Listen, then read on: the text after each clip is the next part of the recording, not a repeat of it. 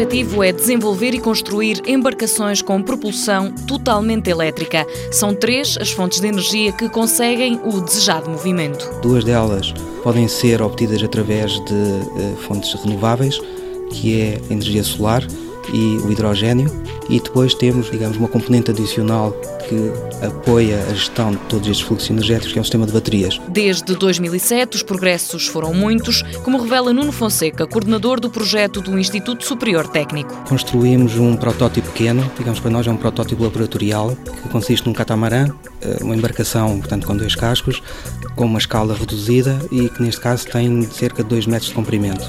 E neste protótipo instalamos todos os equipamentos. A equipa continua a fazer testes e a analisar os resultados. Ao mesmo tempo, foi criado um modelo de simulação. Nós chamamos de modelo de simulação dinâmico, porque a interação entre as várias componentes é relativamente complicada, com uma série de fenómenos de realimentação ou feedback, e para termos uma representação realista precisamos fazer aquilo que nós chamamos de uma simulação no domínio do tempo.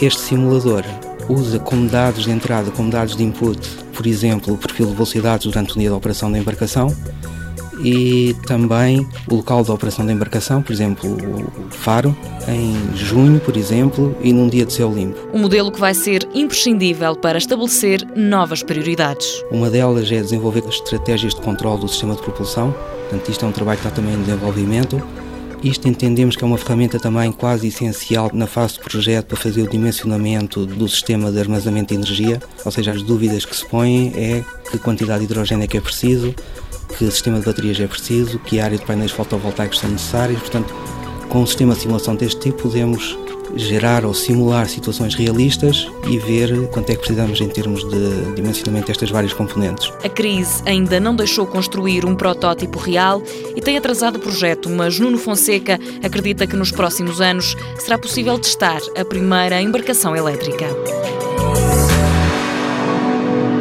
Mundo Novo, um programa do Concurso Nacional de Inovação BSTSF.